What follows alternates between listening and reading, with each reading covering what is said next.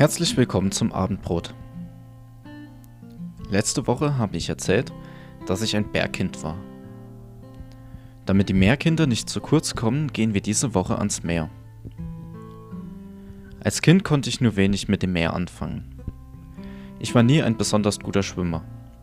Und an der Nordsee waren die Bedingungen häufig suboptimal. Das Wetter war kalt und vom Meer nur Ebbe zu sehen. Außerdem braucht man für das Meer ein Schiff und die Fahrten mit dem Schiff haben meinem Magen nicht immer gut getan. Verlassen wir die Realität und wenden uns der Virtualität zu, dann sieht mein Verhältnis zum Meer schon ganz anders aus. Mein erstes eigenes Videospiel handelt davon, dass man als kleiner grüner Held auf einem roten Boot die Welt besegelt und vom Bösen befreit. Dieses Spiel hat eine besondere Sehnsucht und Abenteuerlust in mir geweckt. Auf dem Meer kann man die größte Freiheit erleben. Vorausgesetzt, man hat ein Schiff und kann damit überall hinfahren. Im Meer gibt es keine Wälder, Berge oder Abgründe, die sich mir in den Weg stellen.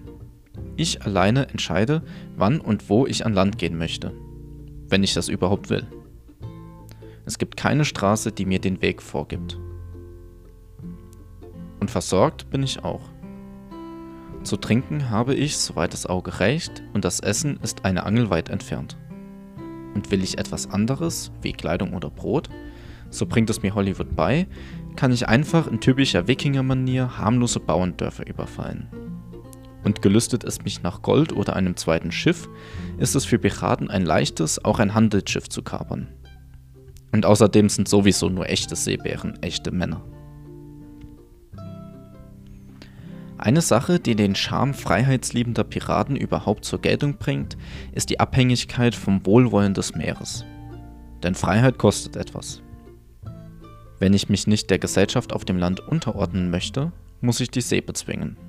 In Filmen oft dargestellt durch Seeungeheuer oder wilde Stürme, die irgendwie ein eigenes Interesse zu haben scheinen.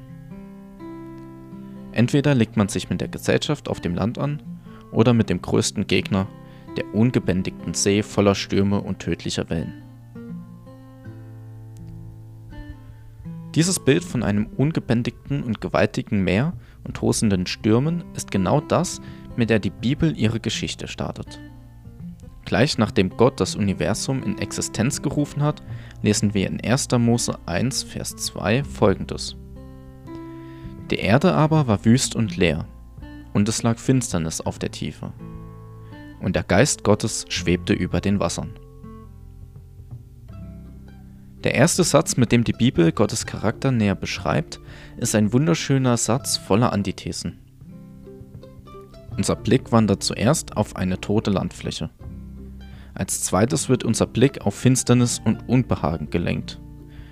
Und als drittes, als Gegenteil zu 1 und 2, haben wir den Geist Gottes, der wild auf dem Wasser stürmt.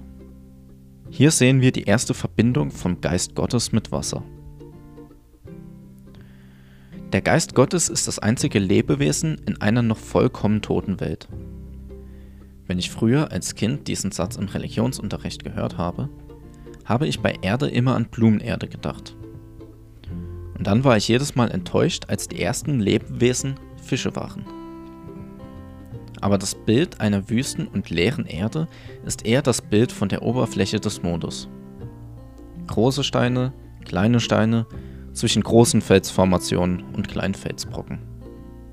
So unspektakulär und ideenlos, wie man es sich kaum vorstellen kann.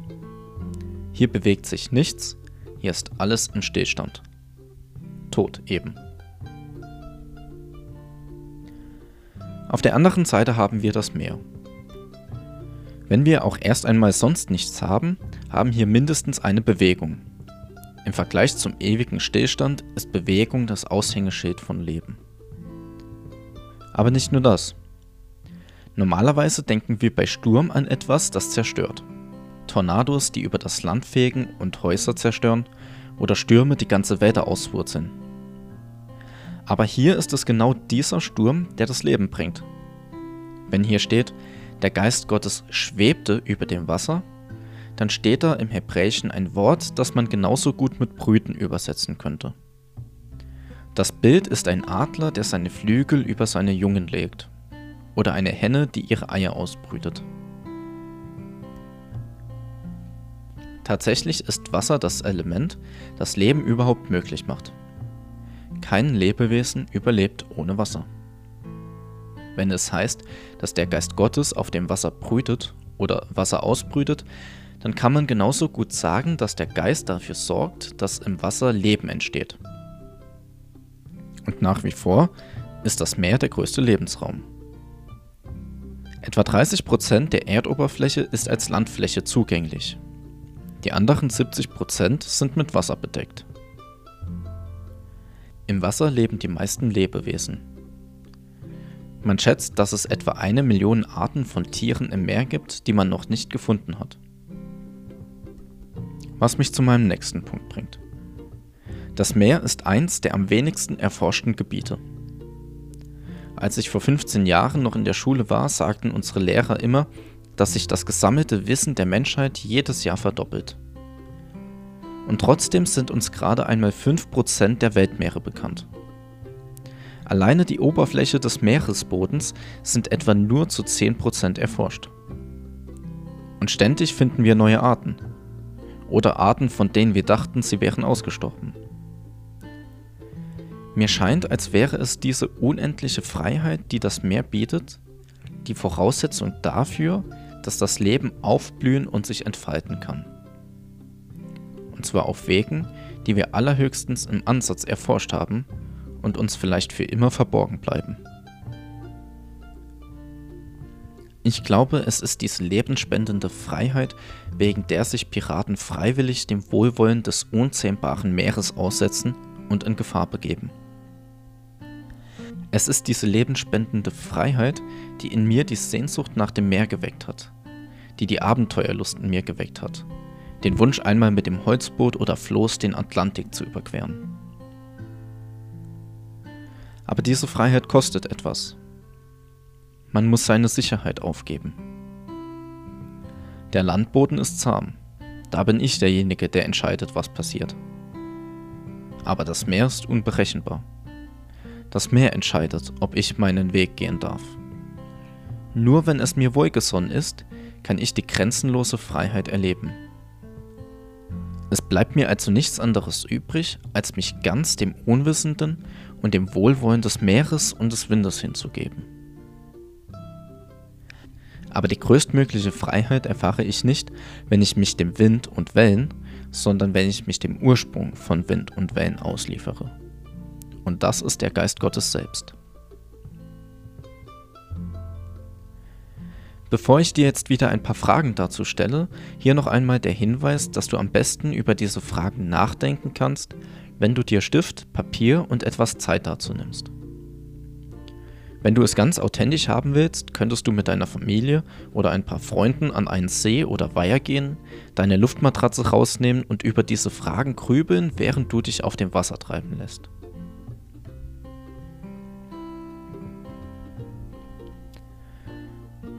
Erlebst du den Geist Gottes als Quelle reinster Freiheit? Wie erlebst du den Geist Gottes? Wenn du dich von Gott abhängig machst, empfindest du dich selbst als frei? Oder ist dir Unwohl dabei und du fühlst dich eher gebunden? Wann und wie empfindest du Freiheit? Was waren Momente in deinem Leben, als du dich am freiesten gefühlt hast? Waren das Momente von Sicherheit oder eher von Ausgeliefertsein an ein größeres Etwas?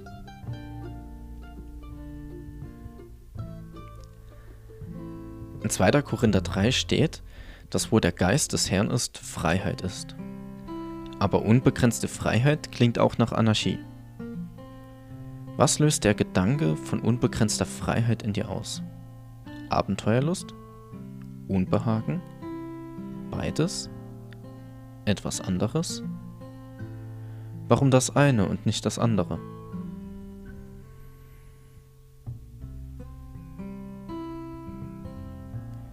Ebenfalls in 2. Korinther 3 steht, dass der Buchstabe tötet, der Geist aber lebendig macht.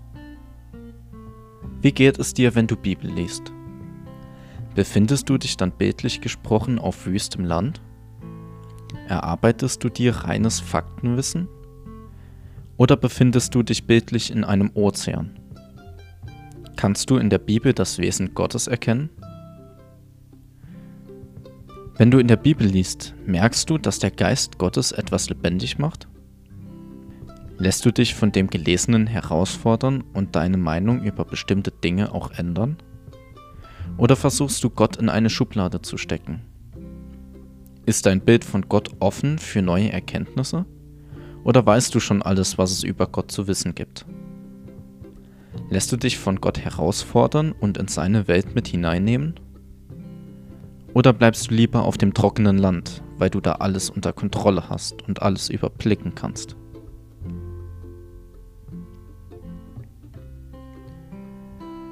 Das florierende Leben im Meer ist ein Bild für das Leben, das im Heiligen Geist möglich ist. So wie das Meer nur ansatzweise erforscht ist, können wir auch Gott nur im Ansatz erforschen. In Sprüche 25 lesen wir, dass es die Ehre Gottes ist, eine Sache zu verbergen, es aber eine königliche Ehre ist, Dinge zu erforschen. Denkst du über Gott nach? Hast du dir einmal selbst Gedanken über die Dreieinigkeit gemacht? Oder darüber, dass Jesus Gott und Mensch zugleich ist?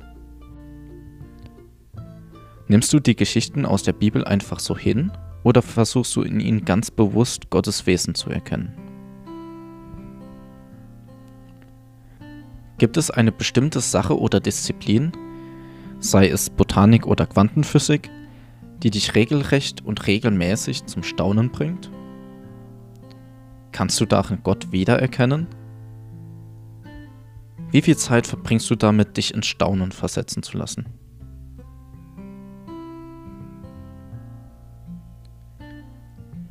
Du wirst, wie die letzten Male auch, wahrscheinlich nicht auf jede Frage eine zufriedenstellende Antwort finden. Aber nimm dir doch die Zeit, einmal ganz bewusst und intensiv dir Fragen zum Geist Gottes und seinem Verhältnis zur Bibel und zur Freiheit zu stellen. Geh doch mal in den Ferien ans Wasser und lass dich treiben, während du über diese Fragen nachdenkst. Oder stell diese und ähnliche Fragen mal beim Abendessen diese Woche. Wenn du Antworten auf diese Fragen gefunden hast, dann darfst du uns gerne eine Mail oder WhatsApp schreiben. Wir sind sehr gespannt, wie du diese Fragen für dich beantwortest. Bis nächste Woche. Zum Abendbrot.